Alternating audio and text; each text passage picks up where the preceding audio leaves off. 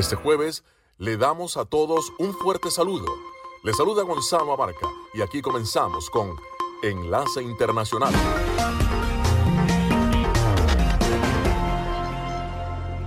Damos la bienvenida a todos aquellos oyentes de Enlace Internacional. En esta franja nocturna estamos hablando de noticias internacionales, algunas entrevistas y un poco de música.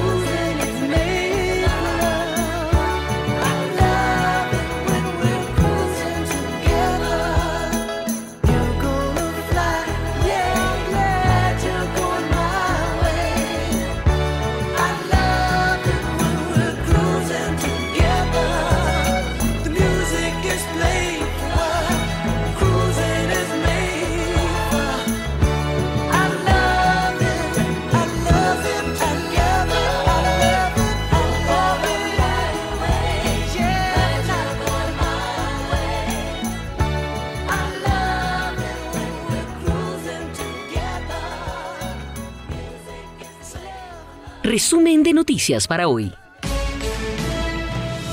Este es un avance informativo de La Voz de América. Desde Washington les informa Henry Llanos. La indignación aumenta tras eh, confirmarse cómo murieron decenas de personas en un albergue de Ciudad Juárez, en México. Nos informa Celia Mendoza. Un video muestra los momentos de terror que se vivieron dentro del centro del Instituto Nacional de Migración de México en Ciudad Juárez, donde según las autoridades por lo menos 38 personas murieron y una decena resultó herida, luego de que de acuerdo con la versión oficial un grupo de migrantes detenidos incendiaron colchones. El video de la cámara de seguridad muestra cómo rápidamente el lugar se llenó de humo sin que los trabajadores de la instalación evacuaran al grupo de hombres que estaban encerrados. Celia Mendoza, Ciudad Juárez, México. También en Venezuela, diversos sectores exigen justicia para las víctimas del incendio ocurrido el lunes en un centro de detención de inmigrantes en México. Nos informa Carolina Alcalde. Diversos sectores de la sociedad civil condenaron que en una primera declaración el presidente de México, Andrés Manuel López Obrador, haya responsabilizado a las víctimas, entre ellas de nacionalidad venezolana, por el incendio de un centro de detención el lunes por la noche, como expone Ali Daniels, director de la organización no gubernamental Acceso a la Justicia y defensor de derechos fundamentales. Que los migrantes se encuentran bajo la responsabilidad del Estado en el que se encuentran y que de acuerdo con el derecho internacional tienen unas obligaciones de protección sobre los mismos. Carolina, alcalde Voz de América, Caracas. El Senado votó el miércoles derogar la resolución que dio luz verde a la invasión de Irak en 2003, un esfuerzo bipartidista por devolver al Congreso un poder de guerra básico 20 años después de una autorización que ahora muchos consideran que fue un error. Se estima que cientos de miles iraquíes y casi 5.000 soldados estadounidenses murieron en la guerra después de que el gobierno del presidente George W. Bush falsamente afirmó que Saddam Hussein almacenaba armas de destrucción masiva. Acompáñenos del lunes a viernes con las noticias del mundo del entretenimiento, lo mejor del cine. Scrolls are the bad guys. Los estrenos de Hollywood. I've never seen anything like this. Who am I? She's the last of her kind. De lunes a viernes, el mundo del entretenimiento llega a ustedes desde los estudios de La Voz de América en Washington.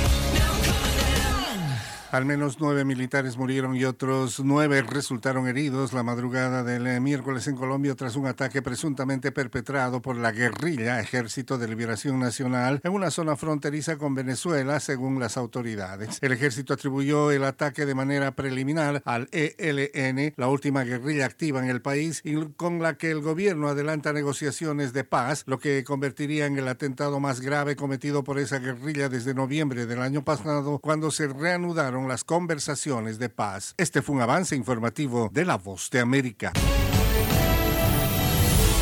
Señal satélite desde Washington, enlace internacional de La Voz de América por Melodía Estéreo y melodíaestéreo.com.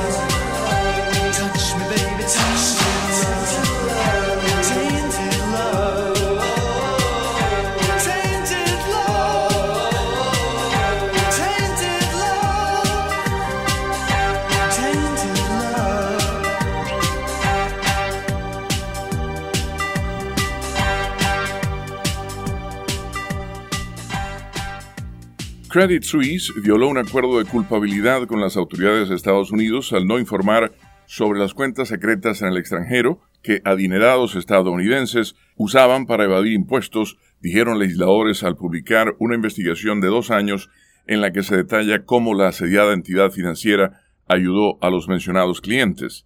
Según la agencia AP, la Comisión de Finanzas del Senado se refirió a una conspiración en marcha, posiblemente criminal, vinculada a casi 100 millones de dólares en cuentas pertenecientes a una familia de contribuyentes estadounidenses que el banco no reveló.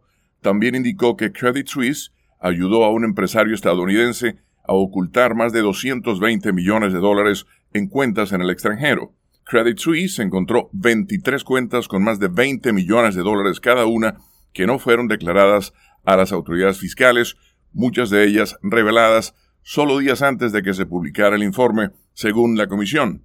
También señala que sus hallazgos muestran que se ocultaron más de 700 millones de dólares en violación al acuerdo de culpabilidad de hace nueve años del banco con el Departamento de Justicia de Estados Unidos. El gobierno suizo presionó este mes para que el banco rival UBS adquiera por 3.250 millones de dólares a Credit Suisse en problemas desde hace mucho tiempo en medio de la agitación en el sistema financiero mundial. El colapso de dos bancos estadounidenses generó temores que hicieron que las acciones del segundo banco más grande de Suiza cayeran a medida que los clientes retiraban su dinero. Los hallazgos del Senado plantean nuevos problemas para UBS en su intento de absorber Credit Suisse y crear un solo megabanco suizo, el mismo día en que UBS nombró un nuevo director ejecutivo para ayudar a impulsar la adquisición. También es el último enfrentamiento de Credit Suisse con las autoridades estadounidenses luego de acuerdos sobre valores respaldados por hipotecas causantes de la crisis financiera de 2008. Con la nota económica desde Washington, Leonardo Bonet, Voz de América. Escuchan la voz de América conectando a Washington con Colombia y el mundo por Melodía Estéreo y melodíaestéreo.com.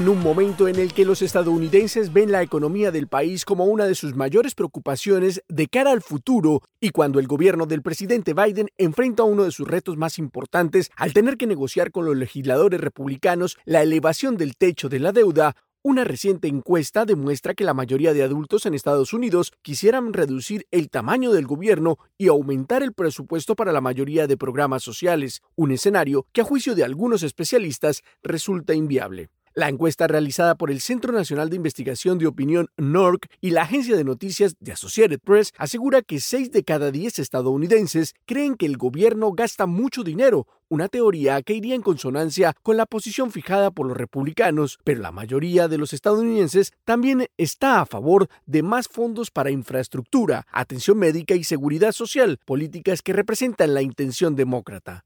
El presidente Joe Biden propuso recientemente que recortaría el déficit en casi 3 mil millones de dólares durante 10 años, pero su plan tiene una combinación de aumentos de impuestos para los ricos y nuevos gastos que llevan a los legisladores republicanos a declarar el plan muerto antes de ser presentado. Por su parte, el presidente de la Cámara de Representantes, Kevin McCarthy, republicano por California, insiste en las conversaciones propuestas con la Casa Blanca. Sin embargo, aún se desconoce cuál sería su propuesta, ya que esta es una de las exigencias del mandatario estadounidense para una posible negociación entre las dos partes.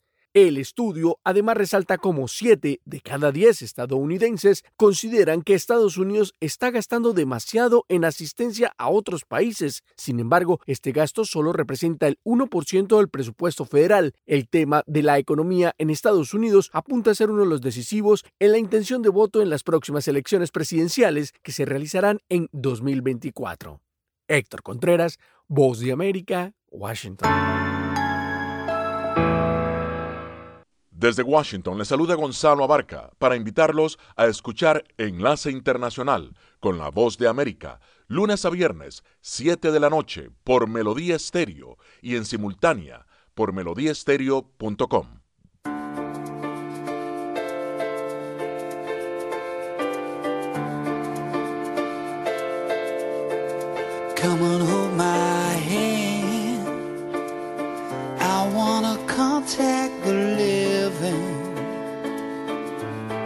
Not sure I understand this role I've been given. I sit and talk to God, and He just laughs at my plans. My head speaks a language I don't understand.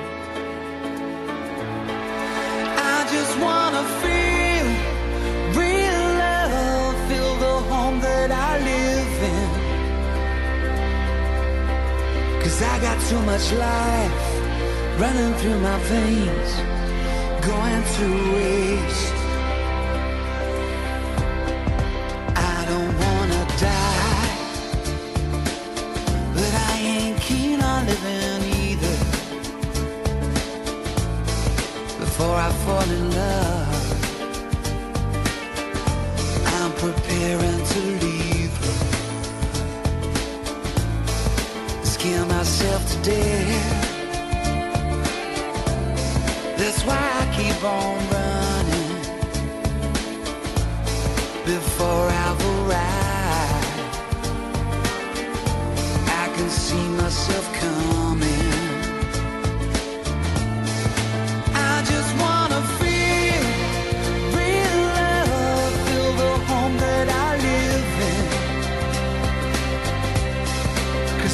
Too much life running through my veins,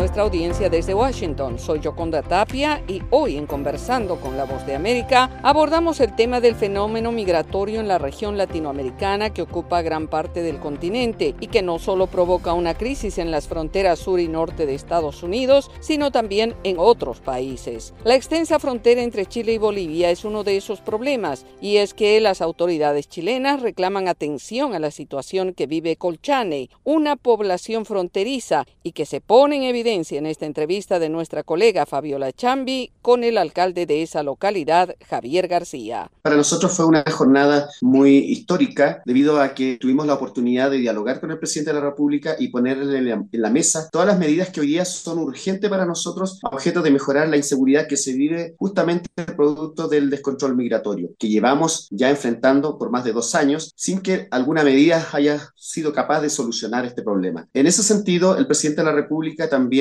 ha dicho que va a gestionar un diálogo con Bolivia para que pueda operar la reconducción, que es una figura en la legislación chilena que tiende a devolver a migrantes que ingresan por pasos no habilitados, no cumpliendo los requisitos legales. En ese sentido, con el Perú está operando, ya que, por ejemplo, si un migrante irregular ingresa al país por pasos no habilitados, Perú lo recibe porque se devuelve. En este caso, en la frontera con Bolivia, Bolivia no está dispuesto a recibirlo. En ese sentido, creemos que el gobierno debe iniciar una conversación con su par boliviano a objeto de lograr acuerdos para mejorar la seguridad no solamente de nosotros los chilenos que vivimos en la frontera, sino también de los hermanos bolivianos, como también hay otros temas relevantes que se tiene que tratar, como por ejemplo la ampliación del complejo fronterizo de Colchane, que hoy día está colapsado. Más de 400 camiones diariamente están varados y deben pernoctar en condiciones inhumanas, producto del frío, de la falta de servicios higiénicos, etcétera, generando problemas de salubridad en nuestra frontera. Además de eso, existen pueblos indígenas aymaras que vivimos aquí en la frontera y no es posible que ambos países hayan ratificado el convenio 169 de la OIT y en su artículo 32 establece claramente la obligación de establecer canales de comunicación entre ambos pueblos y la realidad nos dice que nosotros tenemos 50 alumnos que viven en Pisiga Bolívar y que deben cruzar la frontera para asistir a sus clases presenciales. También tenemos adultos mayores que deben ir a, a Pisiga Bolívar a comprar productos, a ver a sus familiares. Por tanto, necesitamos la implementación de una tarjeta de tránsito vecinal Aymara enmarcado en ese convenio internacional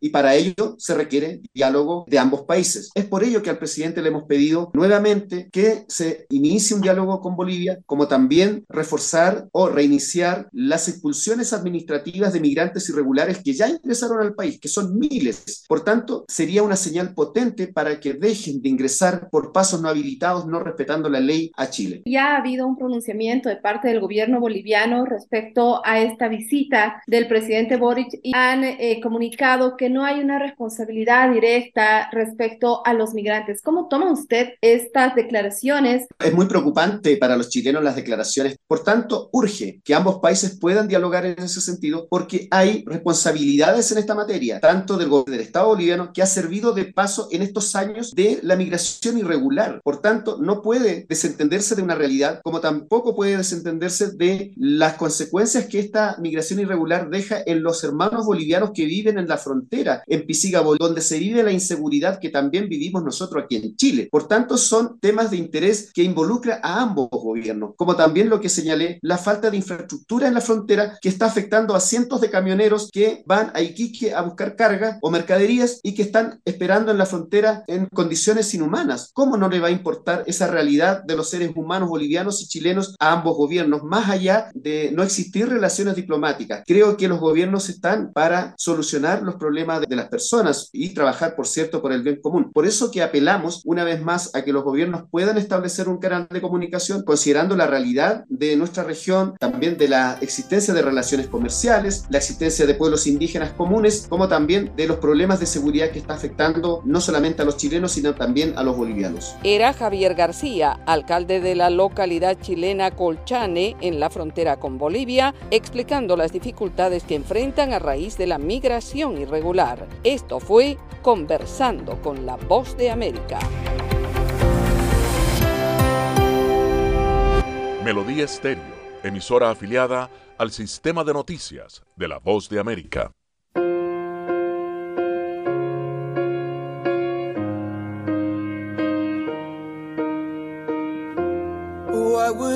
Do without your smart mouth? Drawing me in and you kicking me out. You got my head spinning, no kidding. I can't pin you down. What's going on in that beautiful mind? I'm on your magical mystery ride, and I'm so dizzy, don't know what hit me, but I'll be alright.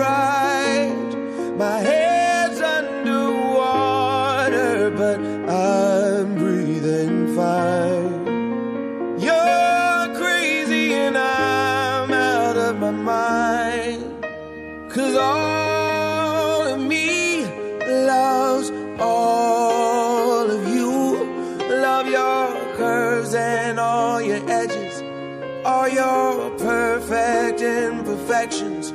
Give your all to me. I'll give my all to you. You're my end and my beginning. Even when I lose, I'm winning. Cause I give you all of me. And you give me all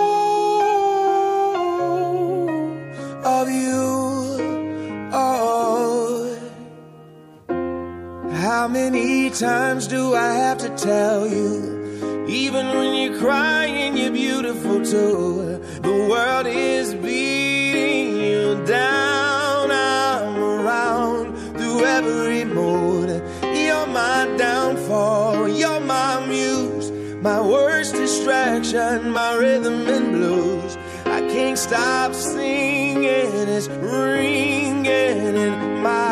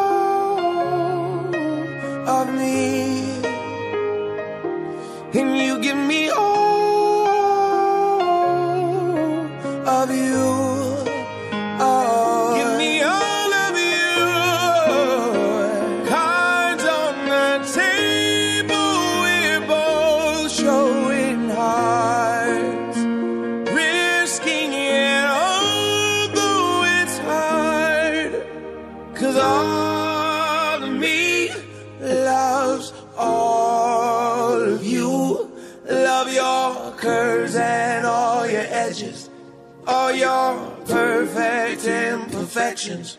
Give your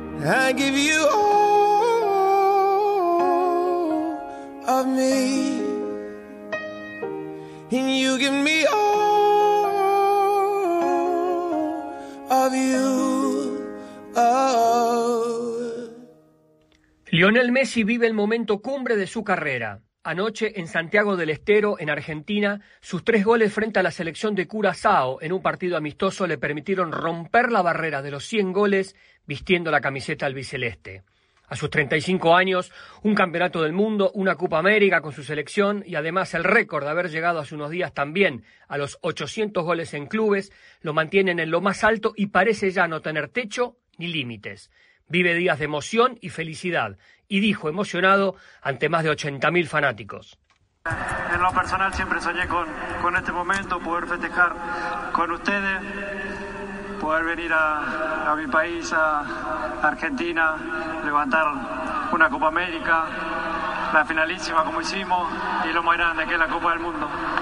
Más allá de los logros deportivos, su liderazgo y ejemplo, fuera también de un campo de juego, contagiaron a su grupo de compañeros, quienes, a pesar de la consagración máxima en un deporte tan masivo como competitivo, siguen a su líder y no pierden el respeto y la humildad, aún siendo protagonistas en ligas importantes de Europa, algo que pocas veces se ha visto en la historia del fútbol argentino. Para Messi han sido momentos mágicos desde la obtención de la Copa del Mundo en Qatar en diciembre días de celebración, honra y homenajes. Ni siquiera las amenazas a su familia y la familia de su esposa, Antonella Rocuzzo, en su Rosario natal hace un mes por parte de un grupo narco, pudieron empañar esta coyuntura. Sin embargo, ahora hay que volver a la rutina y su futuro como jugador en el Paris Saint-Germain está en duda. Nunca se sintió cómodo luego de casi toda una vida en Barcelona. La eliminación de Champions League hace unas semanas frente al Bayern Múnich parecieron abrir nuevamente cuestionamientos sobre su continuidad. Allí fue el único lugar donde lo abuchearon y muchos lo resisten.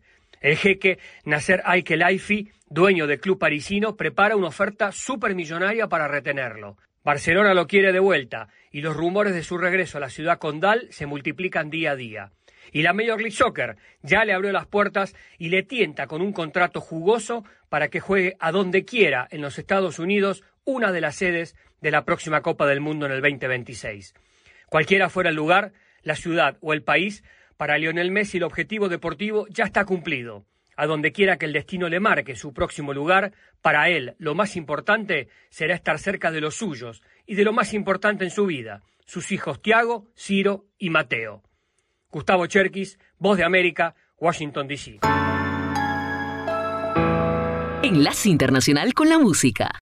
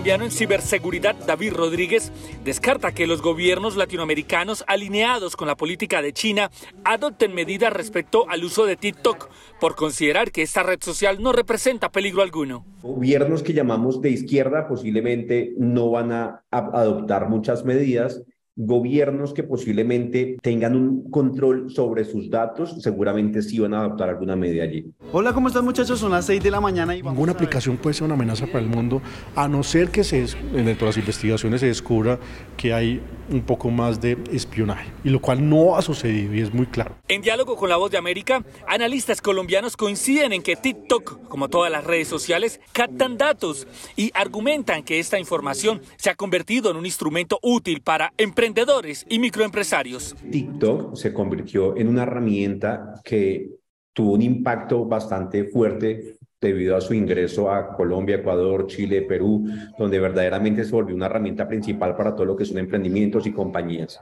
TikTok no es una amenaza, TikTok es un elemento de libertad de expresión, de creatividad, de promoción de la innovación y promociones comerciales también permite esta, esta aplicación, pero no es una amenaza para nada. Según la plataforma Lead Sales, 64 millones de usuarios en TikTok están en América Latina. En Colombia no existen proyectos para restringir o limitar el uso de TikTok. China es el segundo socio comercial de Colombia en términos de exportaciones. Jair Díaz, Voz de América, Bogotá.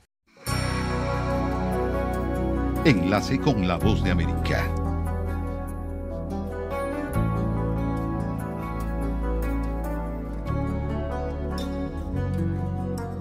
Amiga mía, lo sé, solo vives por él, que lo sabe también. Pero él no te ve como yo suplicarle a mi boca que diga que me ha confesado entre copas, que es con tu piel con quien sueña de noche y que enloquece con cada botón que te desabrochas pensando en sus manos. Él no te ha visto temblar esperando una palabra, algún gesto, un abrazo. Él no te ve como yo suspirando con los ojitos abiertos de escucharme nombrarle. Ay, amiga mía, lo sé él también.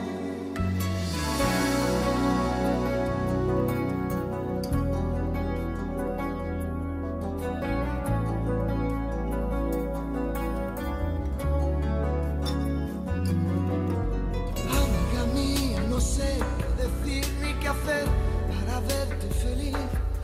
Ojalá pudiera mandar en el alma la libertad que es lo que a él hace falta. Llenarte los bolsillos de guerras ganadas, de sueños e ilusiones renovadas. Yo quiero regalarte una poesía. Tú piensas que estoy dando las noticias. Amiga mía, ojalá algún día, escuchando mi canción, de pronto entiendas que lo que nunca quise fue contar tu historia, porque pudiera resultar conmovedora. Perdona, amiga mía, no es inteligencia ni sabiduría.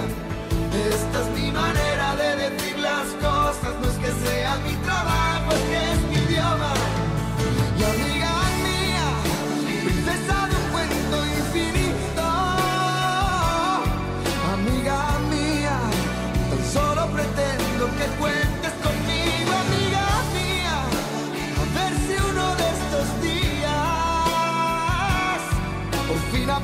Hablar sin tener que dar tantos rodeos, que toda esta historia me importa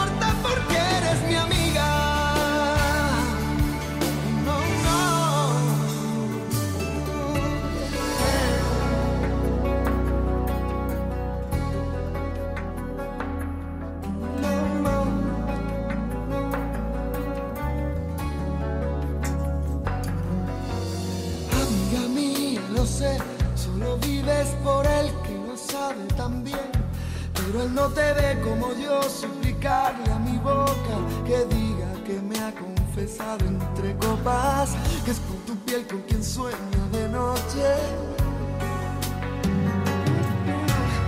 Amiga mía, no sé qué decir ni qué hacer para verte feliz. Ojalá pudiera mandar en el alma la libertad que es lo que a él le hace falta. Llenarte los bolsillos de guerras ganadas, sueños e ilusiones renovadas. Yo quiero regalarte una poesía. Tú piensas que estoy dando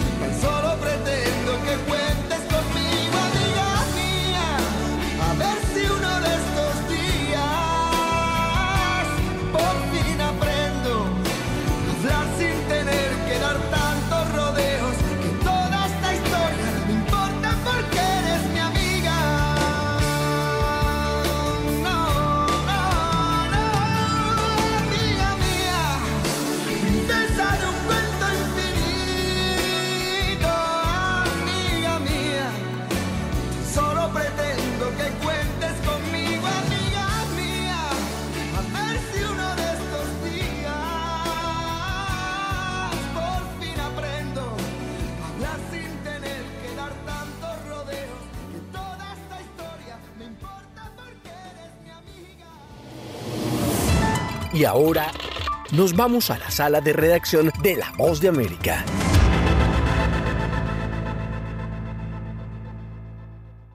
Las recientes medidas inmigratorias impulsadas por el gobierno de Chile parecen estar dando resultado, ya que datos ofrecidos por los carabineros y las Fuerzas Armadas revelan que la llegada de inmigrantes indocumentados a la frontera norte se redujo en un 54% durante los primeros meses de 2023 respecto al mismo periodo del año pasado, con un promedio de 440 ingresos irregulares por semana en lo que va del año. Los datos oficiales revelan que a lo largo de este año, el 75% de los ingresos sin papeles se ha efectuado desde las cercanías de Colchane, un pequeño pueblo en la frontera con Bolivia. Durante una visita realizada a la zona este mes, el presidente Gabriel Boric anunció su nueva política migratoria. El primer semestre de este año presentaremos al país la primera política nacional de migraciones acorde a los nuevos desafíos que enfrenta el país. Durante una conferencia de prensa, el subsecretario del Interior, Manuel Monsalve, detalló que hace un año cerca del 80% de las personas que cruzaron esta frontera provenían de Venezuela, mientras que en 2023 la estadística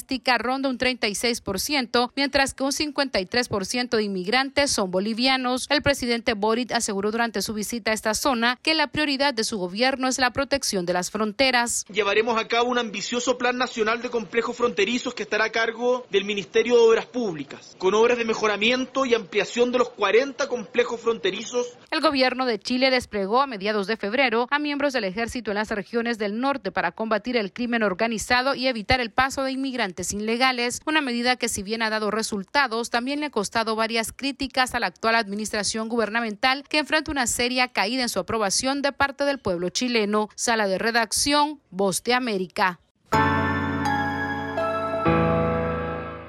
Señal satélite desde Washington, enlace internacional de la Voz de América por Melodía Estéreo y melodíaestéreo.com.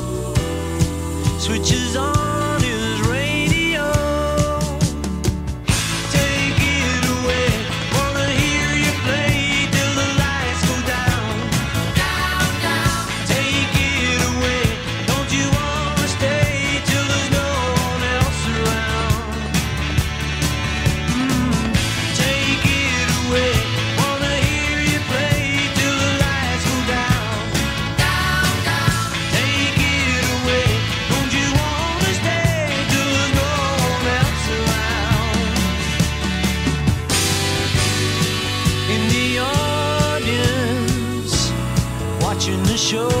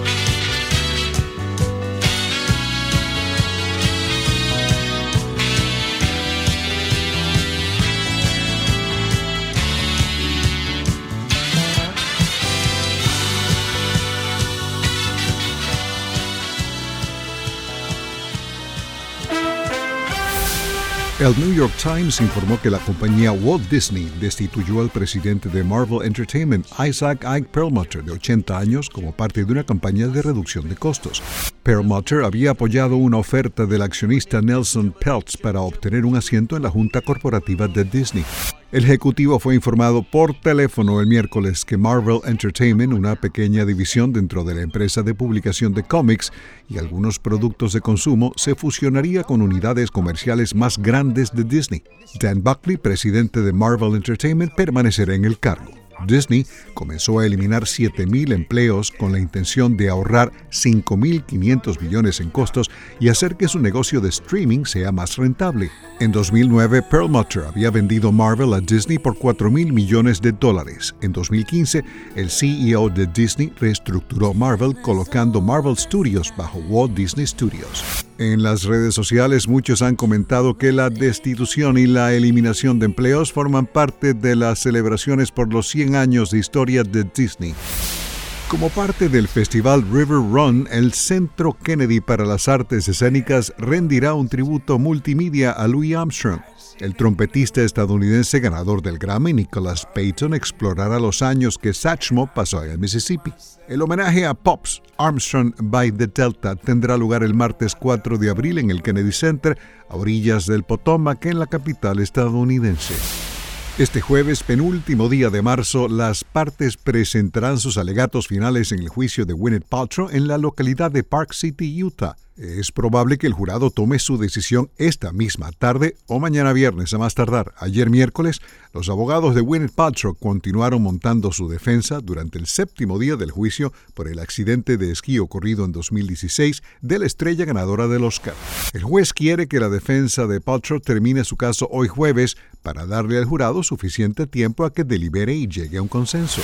Terry Sanderson, el optometrista de Utah de 76 años que está demandando a Paltrow, está pidiendo más de 300 mil dólares en daños, argumentando que la imprudencia de la actriz lo dejó con varias costillas rotas y conmoción cerebral, confusión y pérdida de memoria. Paltrow ha contrademandado por la cantidad simbólica de un dólar y honorarios de abogados, alegando que Sanderson fue realmente el responsable del accidente. La semana pasada, Paltrow subió al estrado e insistió en que ella no tuvo la culpa del choque. Gwyneth Paltrow estuvo casada durante más de 10 años con el músico británico Chris Martin de Coldplay.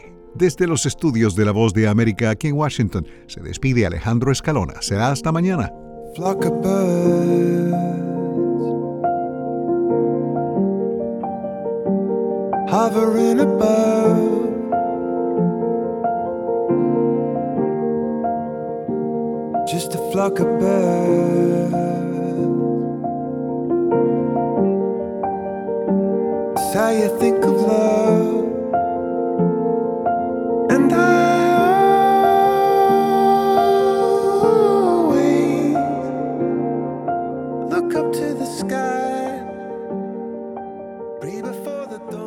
Melodía Estéreo, emisora afiliada al sistema de noticias de la Voz de América.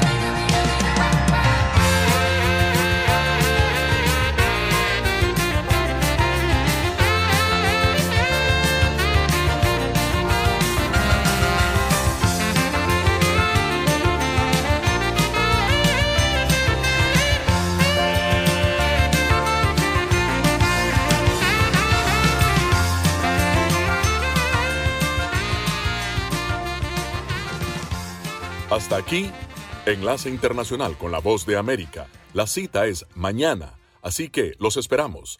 Les recordamos que pueden seguir la información de la Voz de América en www.boanoticias.com. Hasta la próxima. Enlace Internacional es una producción de cadena de noticias.